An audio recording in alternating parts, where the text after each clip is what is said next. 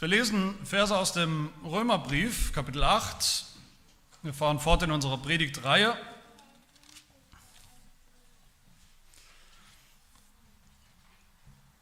Und wir hören heute in der Predigt auf die Verse 18 bis 25, Kapitel 8, 18 bis 25, werde aber Vers 17 noch mitlesen, weil da das Thema schon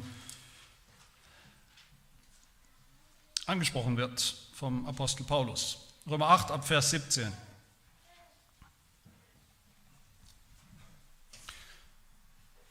Hört Gottes Wort.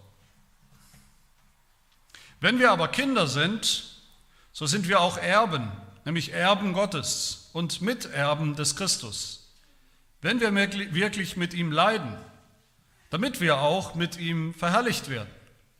Denn ich bin überzeugt, dass die Leiden der jetzigen Zeit nicht ins Gewicht fallen gegenüber der Herrlichkeit, die an uns geoffenbart werden soll. Denn die gespannte Erwartung der Schöpfung sehnt die Offenbarung der Söhne Gottes herbei. Die Schöpfung ist nämlich der Vergänglichkeit unterworfen. Nicht freiwillig, sondern durch den, der sie unterworfen hat, auf Hoffnung hin. Dass auch die Schöpfung selbst befreit werden soll von der Knechtschaft der Sterblichkeit, zur Freiheit der Herrlichkeit der Kinder Gottes. Denn wir wissen, dass die ganze Schöpfung mit seufzt und mit in Wehen liegt bis jetzt. Und nicht nur sie, sondern auch wir selbst, die wir die Erstlingsgabe des Geistes haben, auch wir erwarten seufzend die Sohnesstellung, die Erlösung unseres Leibes. Denn auf Hoffnung hin sind wir errettet worden. Eine Hoffnung aber, die man sieht, ist keine Hoffnung. Und warum hofft man auf, hofft jemand auf das, was er sieht? Wenn wir aber auf das hoffen, was wir nicht sehen, so erwarten wir es mit standhaftem Ausharren.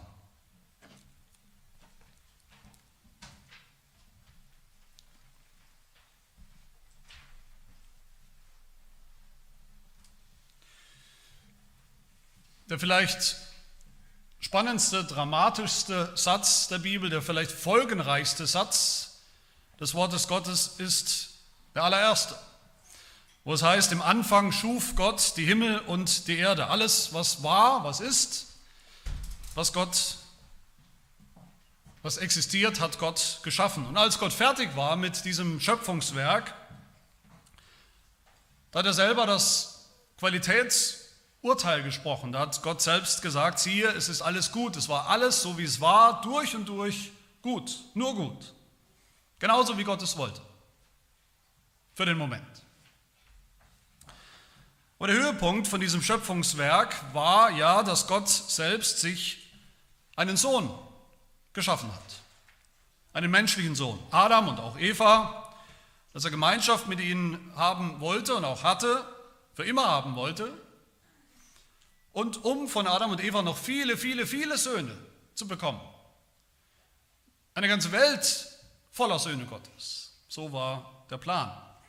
Manche Menschen heute glauben das so noch, auch manche, die nicht in die Kirche gehen, glauben das so noch, ja, okay, irgendein Gott muss das wohl alles so gemacht haben, diese Schöpfung. Irgendein Gott steht wohl dahinter. Andere sagen, wenn sie sagen das auch zu uns, wenn das da draußen, wenn das hier, diese Schöpfung, wenn das Gottes gute Schöpfung sein soll, die beste aller möglichen Schöpfung, die besten, beste aller möglichen Welten, wie kann das sein, dass es dann so viel Leid gibt? Wie kann das sein, dass es so viel Tod gibt? Wie kann es sein, dass es dann überhaupt Tod gibt, den Tod gibt und Vergänglichkeit? Viele Menschen, ich würde sagen vielleicht die meisten Menschen, sind irgendwie frustriert mit diesem Leben, damit wie die Welt ist. Und sie ahnen irgendwie, viele Menschen ahnen irgendwie, dass es so, wie es ist, eigentlich nicht sein kann, dass es so, wie es ist, eigentlich nicht sein darf. Dass da irgendwas grundsätzlich nicht stimmt, sogar in dieser Welt, in der wir leben. Jeder einigermaßen wache, denkende Mensch merkt das manchmal oder immer wieder oder irgendwann, dass es so jedenfalls alles keinen Sinn macht und ergibt. Für die meisten Menschen könnte man sagen, für die meisten Ungläubigen auch in dieser Welt ist das Leben, wie es ist, in dieser Welt, diese Schöpfung, wie es ist, ist einerseits normal, die ist halt nun mal so, der Tod ist normal, Vergänglichkeit ist normal, das war schon immer so, und andererseits ist es gleichzeitig alles völlig sinnlos. so wie es ist. Und dann konfrontieren uns manchmal diese Menschen, wenn sie Christen kennen, wenn sie Christen in ihrem Leben haben, manchmal konfrontieren sie uns ja leidenschaftlich mit ihren Fragen und sagen dann, wie kann das sein? Wie kann euer Gott so eine verkorkste, so eine perverse, so eine kranke, so eine schlimme Welt ins Leben gerufen haben? Wie kann es, wo ist es so schief gegangen? Wie kann das so schief gegangen sein? Wie kann man an so einen Gott glauben, der doch irgendwie am Ende verantwortlich ist für das ganze Leid in dieser Welt? Und selbst wenn euer Evangelium, euer Glaube angeblich die Lösung für all das sein soll, für diese Sinnlosigkeit, für den Tod, für das ganze Leid, was für eine Lösung soll das denn sein, bitteschön? Was ist die Lösung? Glaube einfach, dann wird alles gut. Nichts wird gut, sagen diese Menschen mit Recht. Selbst Christen leiden ja noch. Selbst Christen sterben, selbst Christen sterben viel zu früh. Nur die bloße, diffuse Hoffnung auf irgendeinen Himmel irgendwann, das soll die Lösung sein. So reden viele. Und das stimmt auch viel zu viele Prediger, gibt es viel zu viele Prediger, die predigen ein Evangelium in Anführungsstrichen, das genauso geht. Glaube einfach und es wird alles besser in deinem Leben. Wird alles besser. Dann leidest du nicht mehr, dann macht alles Sinn, dann wirst du nicht mehr krank, dann bist du nicht mehr arm. Viel zu viele Christen glauben auch, dass es ganz genauso sein muss eigentlich, wenn wir gläubig sind. Wenn ich glaube, dann muss es mir doch besser gehen, dann muss es mir doch besser gehen als jedem anderen, als jedem Ungläubigen, dann muss doch die Krankheit weggehen, dann müssen sich doch meine Probleme in Luft auflösen. Schon in diesem Leben. Und wenn nicht, dann liegt es wahrscheinlich an mir, dann glaube ich halt nicht richtig oder genug.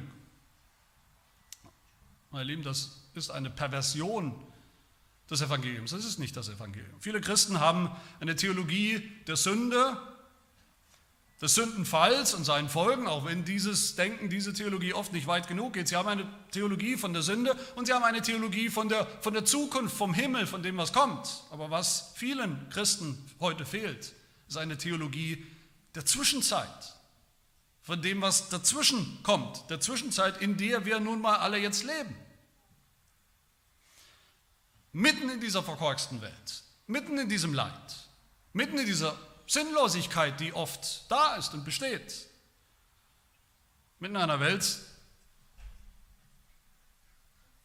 wo wir die, die kosmischen Folgen der Sünde, des Sündenfalls überall sehen. Die machen ja nicht vor uns Halt, vor uns Gläubigen. Die machen ja keinen großen Bogen um uns Christen herum, diese Folgen, dieses Leid.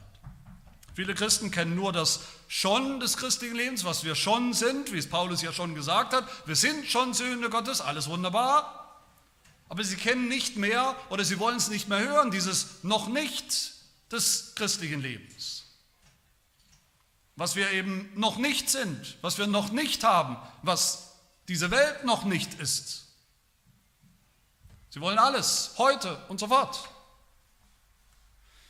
Dass es noch Leid gibt, dass es noch Tod gibt, dass es noch Sünde gibt und die Folgen der Sünde gibt, das wird dann ignoriert, das wird auf die leichte Schulter genommen, das darf eigentlich nicht mehr sein, das gibt es einfach nicht mehr.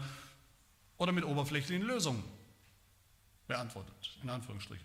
Aber natürlich, wer eine oberflächliche Lösung hat, wer eine oberflächliche Lösung hat für das Leid in dieser Welt, das echte, schlimme Leid in dieser Welt, der hat auch ein oberflächliches Evangelium.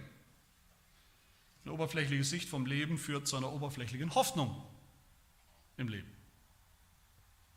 Und genauso ist es doch, wenn wir uns umschauen. Warum werfen so viele vermeintliche Christen ihren Glauben weg? Wenn es mal schwer wird im Leben und wenn es die ganze Zeit schwer ist im Leben. Wenn das Kind auf die schiefe Bahn gerät vielleicht, wenn die Ehe zerbricht oder die Ehe nicht das ist, was man sich erhofft hat, wenn die Krankheit eben nicht weggeht, nicht geheilt wird, wenn die Depression einfach sich nicht erhebt und verschwindet, wenn unser bester Freund stirbt. Warum werfen sie ihren Glauben weg? Weil sie nicht damit gerechnet haben. Weil sie unter der Illusion war, waren, sowas würde sie nicht einholen. Sowas geht sie nichts an. Sowas müssten Sie nicht erleben. Sie sind doch schließlich Christen. Der Apostel Paulus ist genau das Gegenteil. Der Apostel Paulus ist ein unglaublicher Realist, wie wir immer wieder sehen, über das ganze Leben, die ganze Schöpfung. Das christliche Leben, über alles ist Paulus ein unglaublicher Realist. Er sieht dieses Leben, er sieht dieses Leiden in der Welt, er sieht die Sünde mit all ihren Folgen, tragischen, kosmischen Folgen und er malt das auch hier in diesen Versen für uns aus, vielleicht drastischer und, und tiefer und globaler und breiter als irgendein Autor in der Heiligen Schrift. Aber mitten in diesem Leiden, mitten in diesem Leben gibt er uns auch eine Hoffnung, die eben nicht oberflächlich ist sondern die wirklich trägt. Und das ist sein Ziel, eine Hoffnung, die Christen wirklich durch all das durchträgt. Eine Hoffnung, die Christen wirklich ankommen lässt beim Ziel. Vers 17 sagt er schon, ja, die Herrlichkeit kommt. Aber zu dieser Herrlichkeit führt nur ein Weg, nämlich mitten durch dieses Leid in diesem Leben hindurch. Mitten durch das Leben in dieser Welt, in der so vieles noch sinnlos scheint und auch irgendwo sinnlos ist. Wir sind Kinder Gottes, wir sind Erben Gottes, sagt Paulus, wenn wir wirklich mitleiden, damit wir dann auch eines Tages mit verherrlicht werden.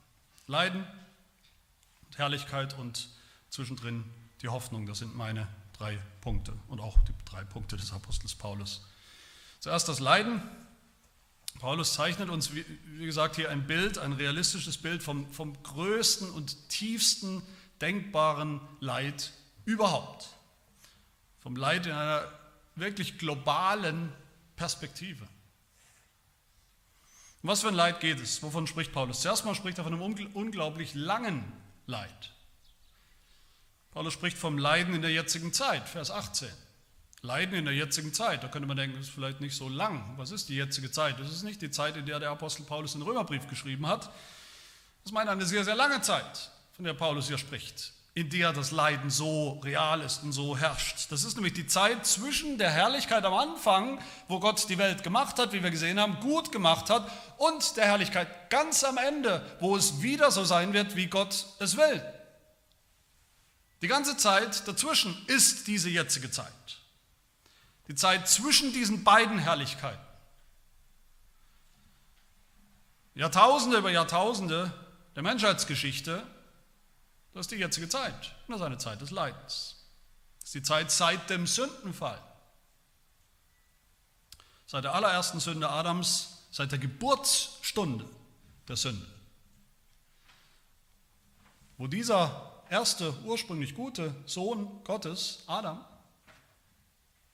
ungehorsam geworden ist seinem Gott und seinem Vater und ihn verworfen hat. Und das dauert an, diese jetzige Zeit dauert an bis heute. Sie ist immer noch jetzige Zeit.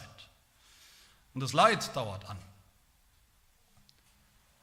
In seiner ganzen Kraft und Realität um uns herum und auch in unserem Leben. Das ist dann zweitens ein globales Leid. Wer leidet denn hier eigentlich, wenn wir hinschauen? Wer erlebt dieses Leid, diese ganze lange Zeit? Paulus fängt nicht an mit uns Menschen, wie wir vielleicht erwarten würden, mit uns, mit Menschen vielleicht, die es sowieso, die es besonders schwer haben. Nein, wer leidet? Die ganze Schöpfung.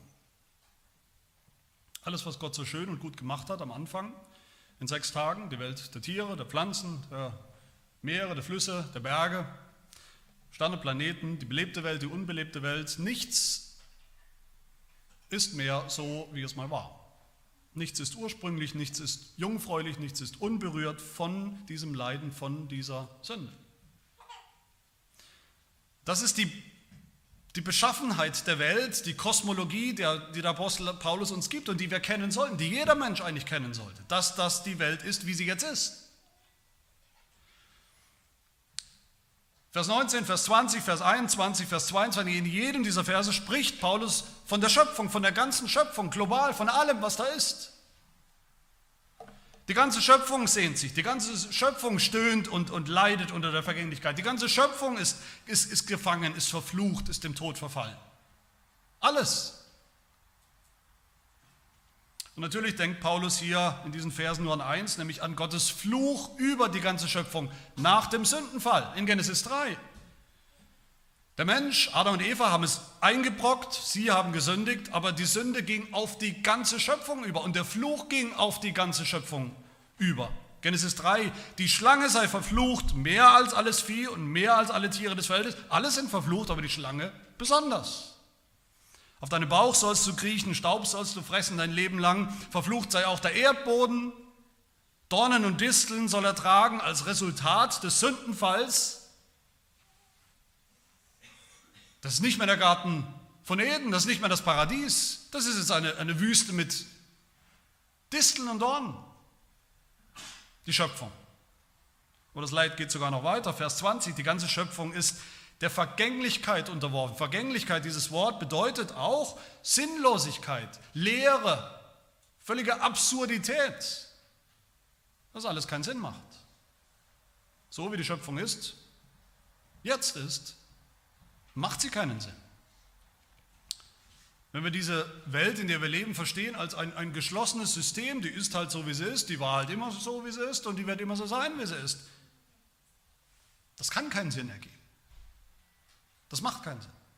Aber Vergänglichkeit bedeutet dann natürlich auch das, wie wir das meistens verstehen. Vergänglichkeit, ganz normal, dass etwas dem Verfall unterworfen ist. Die ganze Schöpfung ist dem Verfall unterworfen. Seit dem Sündenfall, die ganze Schöpfung hat ein Verfallsdatum. Sie zerfällt. Alles zerfällt. Alles ist aus den Fugen geraten, alles ist dem Tod geweiht und stirbt tatsächlich. Wie Gott zu Adam ja gesagt hatte, die schlimmste Warnung der Menschheitsgeschichte, wie hat Gott gesagt, Achtung Adam, hör mir ganz genau zu an dieser Stelle, hör mir ganz genau zu. An dem Tag, wo du isst von der verbotenen Frucht, wo du sündigst, wo du dich lossagst von mir, von deinem Schöpfer, musst du und wirst du ganz gewiss sterben. Aber nicht nur du, Adam. In dem Moment, wenn das passiert, wird der Tod überhaupt erst erfunden. Kommt er erst über die Menschheit und damit auch über die Schöpfung als Strafe. Und weil das so ist, sagt Paulus in Vers 22, weil das so ist, stöhnt und ächzt die ganze Schöpfung unter dieser Last, die Last der Vergänglichkeit, des Todes, des Fluchs. Wenn wir wissen, die ganze Schöpfung seufzt mit, sagt er, die ganze Schöpfung stellt er uns so dar, als, würde sie, als wäre sie eine Person, als würde sie singen, ein Klagelied, ein Trauerlied. Seit dem Sündenfall und immer noch, bis heute. Wie es Jesaja beschreibt in Jesaja 24, es trauert und welkt das Land, der Erdkreis verschmachtet und verwelkt, das Land liegt entweiht unter ihren Bewohnern, denn sie haben die Gesetze übertreten, den ewigen Bund gebrochen. Darum hat der Fluch das Land verzehrt und die darin wohnen, müssen es büßen. Natürlich macht dieses Leid kein, nicht Halt vor dem Menschen. Paulus sagt in Vers 23, nicht nur sie, nicht nur die Schöpfung da draußen, sondern auch wir selbst, sagt er, leiden mit. Wir haben das eingebrockt, wir Menschen, wir sind unter dem Fluch und wir leiden auch mit. Wir, fügen, wir Menschen fügen der Schöpfung unsägliches Leid zu und seither fügt uns auch die Schöpfung Leid zu. Jeder einzelne Mensch vergeht, ist vergänglich, jeder einzelne Mensch stirbt mit hundertprozentiger Sicherheit. Jeder von uns stirbt und es gibt keine schönen Tode. Tiere leiden, Flüsse übertreten ihre Ufer, begraben ganze Dörfer unter ihrer Wucht, Lawinen begraben Wanderer, Bergdörfer, Vulkane löschen Städte aus, Tsunamis töten Hunderttausende von Menschen, Krankheiten, AIDS, Krebs in unserem Körper töten jedes Jahr Millionen von Menschen, junge Menschen, alte Menschen, Hungersnöte lassen Hunderttausende sterben, Unfälle, die keiner begreift, die, die man nicht fassen kann, passieren in unserer Nachbarschaft. Einfach mal so. Ein Bauer wird von seinem eigenen Mähwerk zerteilt, ein Kind stirbt bei einem Autounfall an seinem 18. Geburtstag. Wenn wir anfangen aufzuzählen, was es Leid gibt auf dieser Welt, Niemand von uns könnte auch nur einen Bruchteil davon ertragen. Wer da noch behaupten könnte, er hätte das noch nie gesehen, dieses globale Leid, der muss wirklich blind sein. Und natürlich macht dieses Leid nicht mal Halt vor Christen. Vers 23, nicht nur die Schöpfung, nicht nur alle Menschen, die Ungläubigen vielleicht, sondern Paulus sagt, auch wir selbst, die wir die Erstlingsgabe des Geistes haben, selbst geistliche Menschen, selbst die Söhne Gottes, auch wir leiden mit, auch wir klagen, auch wir seufzen, auch wir ächzen unter dem Fluch, unter der Vergänglichkeit und unter dem Tod, unter diesen Konstanten dieses Lebens. Vielleicht sogar wir Christen besonders. Warum wir besonders? Weil wir wissen, woher es kommt. Von der Sünde. Weil wir wissen, unsere Sünde ist nichts anderes als Adams Sünde. Weil wir das sehen, das Leid in dieser Welt sehen und begreifen, nicht als Gottes Schuld, sondern als unsere Schuld. Und das Leid, von dem Paulus spricht, ist drittens ein, ein, ein tiefes strukturelles Leid. Ich meine damit ein Leid, das bis in die Struktur dieser Schöpfung, in die Biologie dieser Schöpfung sogar hineingeht. Wir leiden schon in der Geburt unter dem Fluch. Wir leiden beim Kinderkriegen, die Frauen besonders. Genesis 3, Vers 16. Zur Frau sprach Gott, ich will die Mühen deiner Schwangerschaft sehr groß machen. Mit Schmerzen sollst du Kinder gebären. So wie die ganze Schöpfung, wie Paulus hier beschreibt, Vers 22, die ganze Schöpfung liegt in Wehen, in Geburtswehen. Das tut weh, das schmerzt. Bis jetzt. So auch wir natürlich. Geburten sind schwer, sowieso. Und sind umso schwerer, wenn was schief geht. Kinder werden behindert geboren. Babys werden geboren ohne Arme, ohne Gesicht, ohne Hinterkopf oder werden gar nicht lebendig geboren. Es gibt Unfruchtbarkeit, es gibt ungewollte Kinderlosigkeit, unter denen wir leiden, schwer leiden, die es betrifft. Wir leiden in der Ehe, in Ehen, die im Großen und Ganzen alles andere sind als perfekt.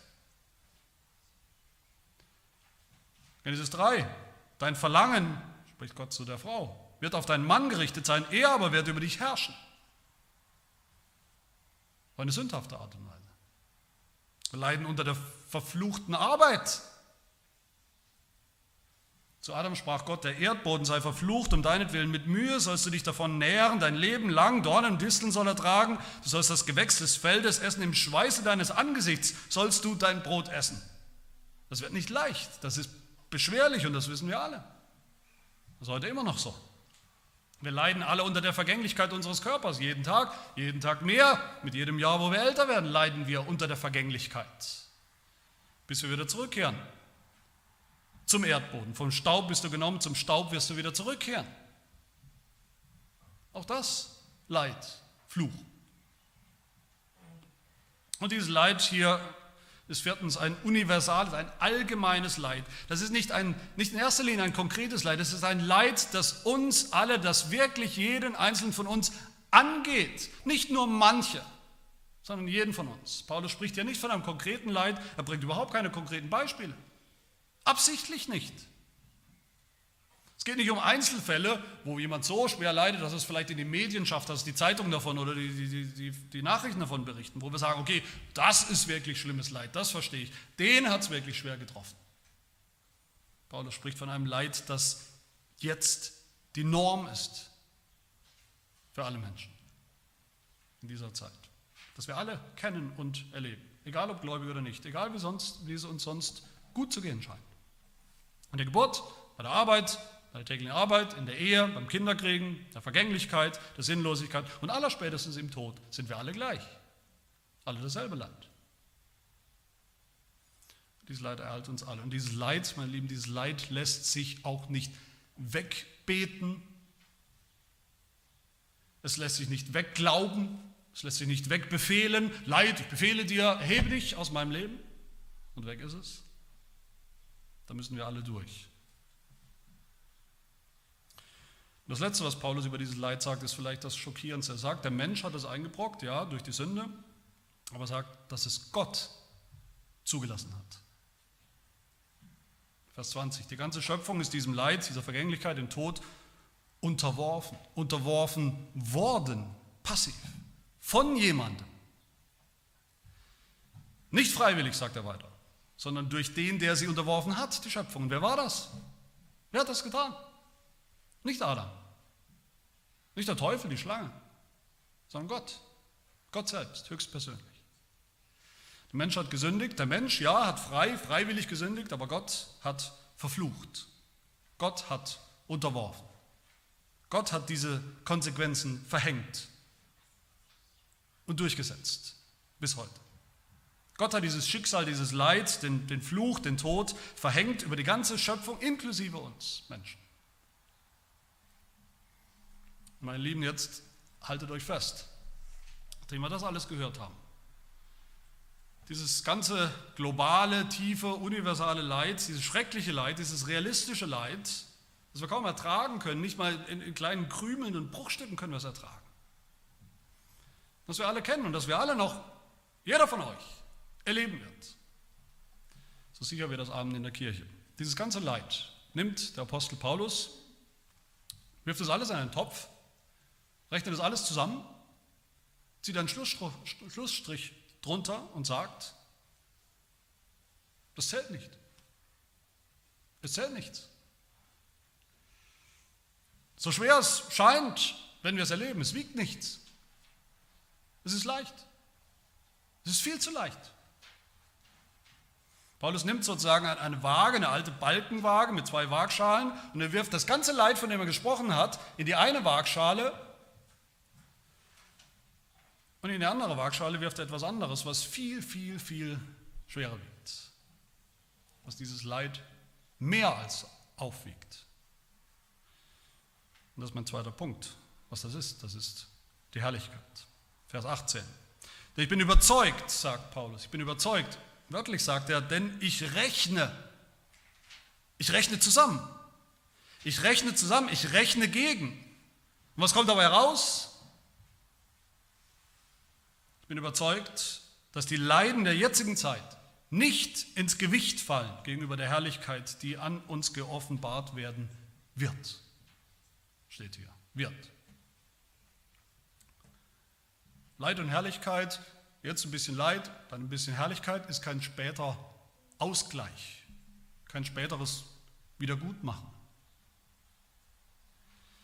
Nicht ein Gewicht und ein Gegengewicht, sodass sich diese beiden Dinge irgendwo die Waage halten. In der Bibel im Alten Testament besonders heißt Herrlichkeit übersetzt, wörtlich übersetzt, Schwere. Schwergewicht. Die Herrlichkeit ist eine Schwere. Und darauf spricht Paulus hier an. Er sagt, wenn die Herrlichkeit kommt, wenn ihr in die Herrlichkeit kommt, wenn ihr die Herrlichkeit seht und da ankommt, was passiert dann? Diese Herrlichkeit, was ihr dann erleben werdet, sehen werdet, das ist so schwer, schwergewichtig, dass es die andere Waagschale mit dem Leid völlig wegkatapultiert, als wäre da nie was drin gewesen an Gewicht. So oft und so realistisch Paulus spricht von dem Leid, kann ihm niemand vorwerfen, er wäre oberflächlich, was das Leid angeht in dieser Welt, in diesem Leben. Mindestens so oft, mindestens so realistisch spricht er hier und noch viel größer spricht er hier dann auch von Herrlichkeit, mit einem Ungleichgewicht. Wie er es auch im 2. Korintherbrief Kapitel 4 sagt, unsere Bedrängnis hier, unser Leid, das schnell und vorübergehend ist und leicht ist, sagt Paulus.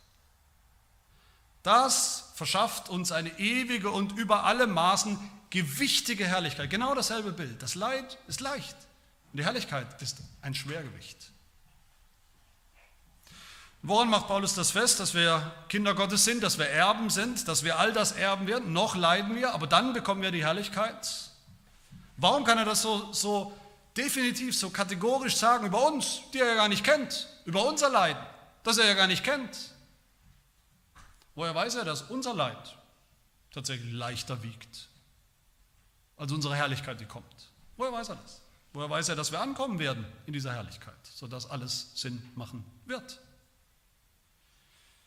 dass wir eines Tages dann im Rückblick hinter jede einzelne Leiterfahrung, individuelle Leiterfahrung unseres Lebens, wenn wir sie nochmal Revue passieren lassen, von der Herrlichkeit her, einen Haken dahinter setzen werden und sagen können, leicht, hat sich gelohnt, so schwer es war, es war eigentlich noch zu leicht im Vergleich zu dem, was wir jetzt haben in der Herrlichkeit. Woher weiß er das? In vier Dingen macht Paulus das fest. Das erste, woher er das ganz sicher weiß, ist, weil Gott derjenige ist, der die Schöpfung und der uns diesem Leid unterworfen hat, wie wir gerade gehört haben. Nochmal Vers 20. Die Schöpfung ist der Vergänglichkeit unterworfen, nicht freiwillig, sondern durch den, der sie unterworfen hat. Gott hat das getan. In der Tat. Aber er hat es getan, sagt Paulus weiter, auf Hoffnung hin. Gott hat verflucht damals. Einen furchtbaren Fluch. Einen folgenreichen Fluch. Aber niemals ohne Hoffnung. Auf Hoffnung. Auf die Hoffnung hin, Vers 21, dass genau dieselbe Schöpfung eines Tages, Paulus sagt, befreit werden wird von all dem. Befreit werden wird von der Knechtschaft, der Vergänglichkeit, der Sterblichkeit. Befreit wird, wozu? Zur Herrlichkeit. Das ist die erste absolute Gewissheit und Sicherheit, die der Apostel Paulus uns gibt, Christen gibt, die noch ebenso leiden in dieser Zeit, in dieser Zwischenzeit.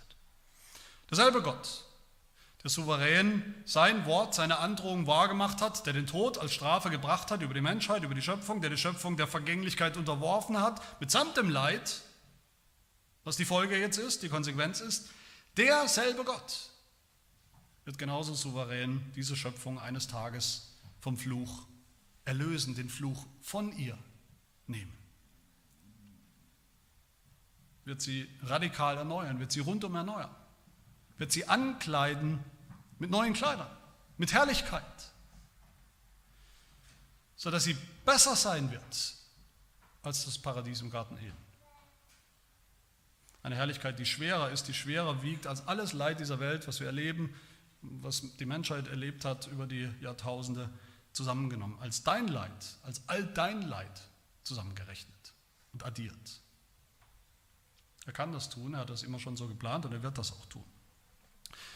Die Sicht, die die meisten Menschen haben von dieser Welt, dass die Evolution hinter allem steht, dass die Evolution alles erklärt, angeblich auch die Ursprünge, woher alles kommt, alles erklärt die Evolution, das ist eine Sicht, die viele Menschen haben. Damit kann man auch natürlich irgendwie erklären, warum die Welt so ist, wie sie ist, warum die Welt so grausam ist, warum es so viel Leid gibt, warum es so viel Tod gibt in dieser Welt. Natürlich kann man das erklären, dann sagt man halt, das ist halt fressen und gefressen werden. Das ist halt das Recht des Stärkeren. Das Recht des Tierreich, Tierreichs, wir sind auch nur Tiere. Letztlich sind Menschen auch nichts anderes als Bestien. Das erklärt alles. Aber natürlich in dieser Sicht gibt es eben gerade keinerlei Hoffnung, weil niemand da ist, der irgendwas tun kann der irgendwas tun wird. Nicht so in Gottes Schöpfung. Gottes Schöpfung bleibt nicht so, wie sie jetzt ist.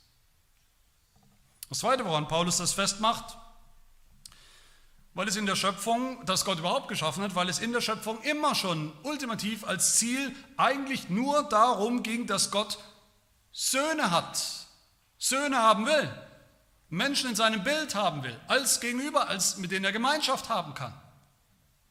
Bei Adam war das so, das ging schief, seither Leiden. Aber was sehen wir denn in der Schöpfung? Was sehen wir, was beschreibt Paulus hier? Was sehen wir im Leiden, im Seufzen, im Ächzen dieser Schöpfung? Was sagt Paulus? Vers 19, die gespannte Erwartung der Schöpfung, die Schöpfung, die ganze Schöpfung ist gespannt wie ein Flitzebogen auf das, was kommt. Und sie sehnt sich, wonach? Vers 19 weiter, sie sehnt die Offenbarung der Söhne Gottes herbei. Die Schöpfung sehnt sich nach Erlösung. Die Schöpfung ist kein Mensch, aber im Bild gesprochen sehnt sie sich, sie sehnt sich nach Erlösung. Und die Erlösung der Schöpfung, ihr Ziel war und wird erst dann erreicht, wird erst dann komplett, wenn in ihr die Söhne Gottes, lauter neue Adams und Evas, sichtbar und offenbar werden für das, was sie wirklich sind. Am Ende.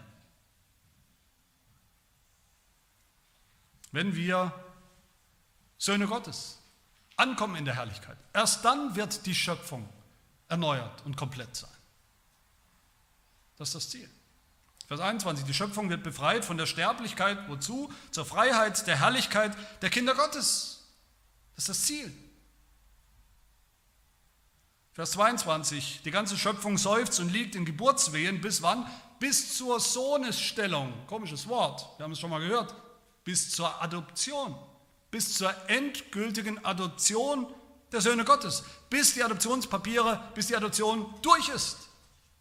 Und wir da sind beim Vater. Bis wir mit gepackten Koffern zu Hause im Himmel ankommen, in der Herrlichkeit. Das ist das Ziel der ganzen Schöpfung. Das dritte, woran Paulus festmacht, dass wir, die wir jetzt alle so leiden, auch in der Herrlichkeit ankommen werden, ist, weil wir mit Christus leiden und nicht allein. Wir sind Kinder Gottes, wir sind Söhne Gottes, wir sind Erben, haben wir gehört, Vers 17, aber wir sind all das nur als Miterben mit Christus. Wenn wir mit ihm leiden, damit wir auch mitverherrlicht werden, mit ihm, mit, mit, mit, die ganze Zeit alles, was wir erleben, ist mit Christus. Wir denken oft, gerade wenn wir besonders individuell, besonders leiden, drinstecken in einem Leid, denken wir, was denken wir meistens? Wir sind allein. Wir sind allein darin. Niemand hat das je so erlebt wie wir. Niemand kann mitleiden, niemand kann mitempfinden. Das ist die häufigste Frage. Warum muss ich gerade mit dieser Krankheit kämpfen? Warum habe ich diese Depression? Warum bekommen wir keine Kinder? Warum bin ich im Sterben allein? Im Krankenhaus oder Altersheim? Warum machen ausgerechnet mir die, die Folgen der Sünde so zu schaffen? Warum habe ich so eine große Portion bekommen? Aber das ist viel, viel zu kurz gedacht, zu egoistisch eigentlich, wenn wir so reden.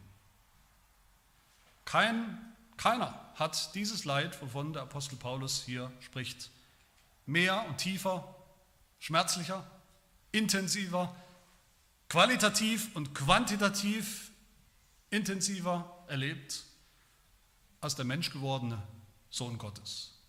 Der Sohn Gottes, Jesus Christus. Er hat mehr gelitten, als jeder Mensch gelitten hat unter den Folgen der, Sünden, der Sünde. Ganz sicher. Schon in seiner Geburt, in seinem Leben, jeden Tag, unter der Bosheit der Menschen, unter der Sünde, unter allem, was in dieser Welt eben nicht ist, so wie es sein sollte. Unter der Sünde gegen Gott, gegen sich selbst auch, unter der Sünde, die Gott ihm aufgeladen hat, dann an unserer Stelle. Die unendliche Last der Sünde lag auf ihm als Leid, bis hin natürlich zu seinem Tod. Keiner hat einen schlimmeren Tod erlebt und erlitten als der Menschensohn. Das ist natürlich schon ein gewisser Trost für uns, ein gewisser Trost für uns, wenn wir leiden. Jesus hat auch gelitten, Jesus leidet mit uns, Jesus hat Mitleid. Das ist ein gewisser Trost. Und so hört man das immer wieder von vielen Christen, von vielen Kanzeln hört man das. Das ist aber nur die halbe Wahrheit. Die ganze Wahrheit ist, Jesus hat nicht nur Mitleid mit dir, Jesus hat nicht nur Mitleid mit uns, er steht nicht nur an unserer Seite, hält unsere Hand in unserem Leiden. Die ganze Wahrheit, wie Paulus sie hier beschreibt, ist anders. Ich leide mit ihm. Wir leiden, erleiden seine Leiden. Das ist, was Paulus meint hier, wenn er sagt, wenn wir wirklich mit ihm leiden. Das ist ein Wort, mitleiden mit Christus. Wir mit ihm. Warum ist das wichtig? Das ist wichtig, weil nur das, meine Lieben, das Evangelium ist. Es rettet uns nicht, es rettet niemanden dass Jesus Christus ein bisschen Mitleid mit unserem Leiden hat. Das rettet keinen Menschen. Was uns rettet, ist, dass wir in das Leid Jesu reinschlüpfen, reinversetzt werden. Mitleiden, dass es unser Leid ist. Und warum ist das das Evangelium? Warum ist das gute Nachricht? Weil wir nur dann auch wie Paulus sagt, mit ihm mitverherrlicht werden. Versteht ihr die, die, die Logik, das ganze Drama hier, dieses ganze Drama von dem großen Leiden bis hin zur Herrlichkeit, das Paulus hier entfaltet, das erleben wir nicht allein, das erleben wir auch nicht als, als Erste. Jesus Christus hat es zuerst erlebt. Er hat all das erlitten und nach seinem Leiden ist er in seine Herrlichkeit, in die Herrlichkeit beim Vater eingegangen. Der Hebräerbrief sagt das in Kapitel 2, davon haben wir an Himmelfahrt gehört. Jesus hat Todesleiden erlebt, erlitten. Und dann wurde er mit Herrlichkeit und Ehre gekrönt. Aber dann sagt der Hebräerbrief weiter, denn es war angemessen, da er, was? Da er viele Söhne zur Herrlichkeit führen sollte. War es angemessen, dass er, der Urheber des Heils, durch Leiden vollendet wird, werden musste. Aus diesem Grund schämt er sich auch nicht, sie, also uns, Brüder zu nennen, weil wir so auch Söhne Gottes sind. Wenn wir leiden, weil wir leiden, sagt Paulus hier, sind wir Brüder von dem Jesus, der zuerst gelitten hat. Und deshalb Söhne Gottes, die auch mit verherrlicht werden mit Christus.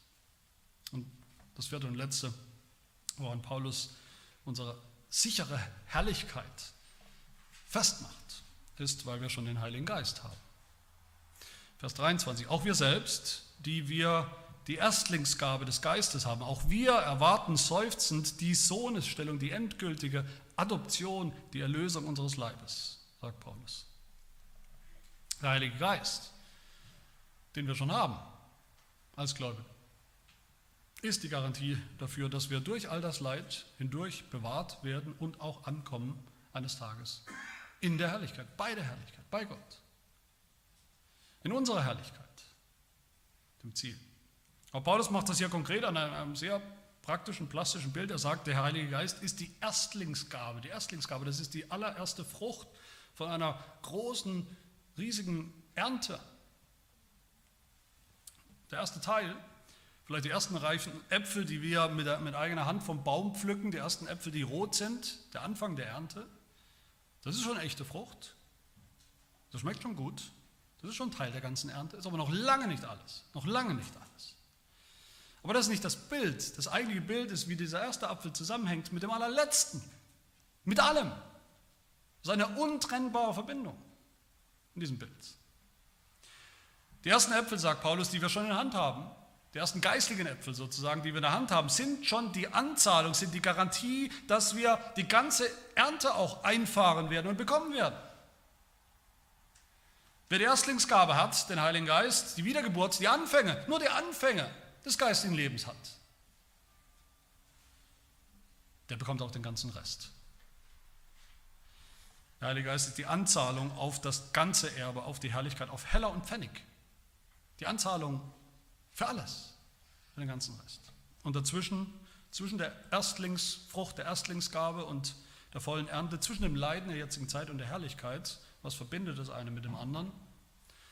Paulus beantwortet das mit einem Wort, nämlich mit Hoffnung. Hoffnung. Jetzt leiden wir mit der ganzen Schöpfung, mit Christus, aber dann eines Tages kommt ganz sicher die Herrlichkeit. Und das, diese beiden Dinge, das erzeugt, sagt Paulus, das erzeugt Hoffnung. Die ganze Schöpfung ist in Hoffnung, sagt Paulus, in gespannter Erwartung, mit einem lang ausgestreckten Hals schaut sie, was kommt. Mit Hoffnung. Und wir auch, wir erwarten seufzend. Wir erwarten. Noch seufzend, aber wir erwarten. In Hoffnung, was kommen wird. Vers 24. Auf Hoffnung hin sind wir errettet worden. Ein Vers, bei dem bei vielen Christen das Herz sinkt. Mist. Es ist also doch wieder alles unsicher. Habe ich doch noch nicht gerettet? Nur auf Hoffnung? Nur möglicherweise bin ich doch noch nicht ein Sohn Gottes, sondern nur auf Hoffnung. Hoffnung ist doch eine billige Ausrede dafür, dass wir es eigentlich gar nicht wissen. Das zweitbeste nach dem Wissen. Wissen wäre besser. Hoffen ist nicht so gut. Man kann es eben nicht wissen, nur hoffen, wie, wie wir es im Sprachgebrauch in der heutigen Zeit ja auch sagen. Hoffen ist irgendwie schlecht. Nichts Rechtes, nichts Halbes, nichts Ganzes. Die Bibel und der Apostel Paulus und alle anderen in der Heiligen Schrift gebrauchen dieses Wort Hoffnung, das natürlich ein ganz wichtiges Wort ist in der Bibel, völlig anders. Man könnte sagen, fast gegensätzlich zu dem, wie wir es oft landläufig gebrauchen. Hoffnung ist das Beste, was es gibt in diesem Leben. Das sicherste, handfesteste, was es gibt in diesem Leben. Hoffnung auf Erlösung, Hoffnung auf Herrlichkeit, das ist bombensicher, wenn man sie hat. Zwischen die Hoffnung und das, worauf wir hoffen, da passt nichts, da geht kein Blatt rein, da lässt Gott nichts kommen. Gar nichts kommt dazwischen. Gar nichts kann das trennen. Nur eins kommt dazwischen, nämlich Zeit. Es dauert einfach noch. Die Zwischenzeit. Aber Hoffnung in der Bibel ist niemals, auch hier beim Apostel Paulus, Hoffnung ist niemals eine, ein Unsicherheitsfaktor, eine Unsicherheitskomponente in unserem Heil. Genau wissen tun wir es nicht. Wir hoffen halt, dass es gut geht. Das ist nicht, wie die Bibel das meint, wie es Paulus meint. Hoffnung ist Garantie, dass wir ankommen. Wer hofft, kommt an. Wer hofft, wird verherrlicht. Der Glaube ist Hoffnung. Der Glaube ist Hoffnung. Hebräer 11, der Glaube ist eine feste Zuversicht auf das, was man hofft, eine Überzeugung von Tatsachen, die man nur jetzt gerade eben noch nicht sehen kann, was sie nicht unsicher macht. Genau das sagt Paulus ja hier. Er sagt eine Hoffnung, die man sieht. Was ist das? Eine Hoffnung, die man sieht, ist per Definition keine Hoffnung. Was man sieht, das hat man. Was wir schon sehen, wenn wir schon sehen, dann brauchen wir auch nicht mehr zu hoffen. Das Ziel aber, unseren Endzustand, die Herrlichkeit bei Gott, die Herrlichkeit der neuen Schöpfung, der ganzen Schöpfung, das sehen wir alles noch nicht. Aber es ist eben nur eine Frage der Zeit. Mehr nicht, es ist nur eine Frage der Zeit. Nicht von Sicherheit und Unsicherheit. Vers 25. Wenn wir hoffen auf das, was wir noch nicht sehen, dann erwarten wir es mit standhaftem Ausharren, sagt Paulus. Das ist Paulus Fazit von all dem hier. Für euch, für uns. Das ist das, was daraus erwächst und folgt. Genau das, was wir so dringend brauchen, was wir uns dringend wünschen. Echte Hoffnung, die Hoffnung auf das Evangelium, die Hoffnung auf die Herrlichkeit. Auf das Leiden Jesu, dass es unser Leiden ist, und auf die Herrlichkeit Jesu, dass sie unsere Herrlichkeit ist, die uns bevorsteht, die wir sicher, in die wir sicher eingehen werden. So eine Hoffnung erzeugt ein absolut felsenfestes, standhaftes Ausharren im Glauben, im christlichen Leben. Standhaft heißt, dass uns nichts und niemand umwerfen kann. Kein Leid dieser Welt kann uns mehr umwerfen. Und ausharren heißt, dass wir dabei bleiben bis zum Schluss und ankommen. Hoffnung ist in der Bibel eine absolut sture, könnte man sagen, sture, unbeugsame Haltung. Ein trotzdem, trotz diesem Leid, trotzdem wie die Welt aussieht, hoffen auf das, was Gott versprochen hat und tun wird. Hoffnung ist die sicherste Sicherheit dass die Zukunft, die Herrlichkeit uns gehört in Jesus Christus. Wer erinnert sich an Römer 5, schon eine Weile her? Vielleicht kommt es euch bekannt vor, wo der Apostel Paulus sagt, wir rühmen uns der Hoffnung auf die Herrlichkeit Gottes. Wir rühmen uns. Wir geben an damit, wir protzen damit. Aber nicht nur das, sondern wir rühmen uns auch in den Bedrängnissen, in den Leiden. Da hat er schon gesagt. Und warum? Weil wir wissen, dass diese Bedrängnis, standhaftes Ausharren bewirkt. Das standhafte Ausharren, aber Bewährung, die Bewährung, aber Hoffnung, Hoffnung aber lässt nicht zu Schanden werden. Niemanden, unter gar keinen Umständen. Biblisch, wahre biblische Hoffnung, die Hoffnung auf das Evangelium enttäuscht niemals. Niemanden. So sicher ist diese Herrlichkeit. Nach dem Leiden die Herrlichkeit, gegen die alles Leid, was wir erleben, Alles Leid der Welt, das Leid, was wir nicht erleben, aber andere, was die Schöpfung erlebt, gegen die all dieses Leid dann viel zu leicht sein wird Vergleich. So sicher kommt sie auf uns zu, auf die, die wir heute glauben, dass der Apostel Paulus dann in Vers 30, zu dem wir auch bald kommen werden, sagen wird. Die, die Gott berufen hat zum Glauben, die hat er auch gerechtfertigt. Die er aber gerechtfertigt hat, die hat er auch schon verherrlicht. Die sieht er schon. In seiner eigenen zukünftigen Herrlichkeit sieht er sie, sieht er uns schon. Warum? Weil Christus da schon ist und wir mit ihm. Wie kann Gott uns, sogar uns, fragen wir manchmal, oder ausgerechnet uns, seine auserwählten Kinder, die Söhne Gottes, noch so leiden lassen? Und die Antwort, die Paulus uns hier gibt oder gegeben hat, ist eigentlich einfach, aber wunderbar. Er kann das, weil er uns eins gemacht hat mit Christus. Eins mit seinem Leiden, damit er uns auch ganz sicher mit Christus mitverherrlichen wird, weil er viele Söhne haben wollte und weil er viele Söhne haben wird. Das ist unsere sichere, feste Hoffnung und Gewissheit, was am Ende dasselbe ist. Amen. Wir beten. Wir danken dir, unser Gott und Vater im Himmel, dass du uns deinen wahren, ewigen Sohn, Jesus Christus, gesandt hast in die Welt, in die Schöpfung, in das Leid, in den Tod. Und dass du sein Leiden, sein tiefstes Leiden als stellvertretend für uns, als unser Leiden anerkannt hast, angenommen hast aus purer Gnade. Und dass du uns seine Herrlichkeit schenkst, schon geschenkt hast.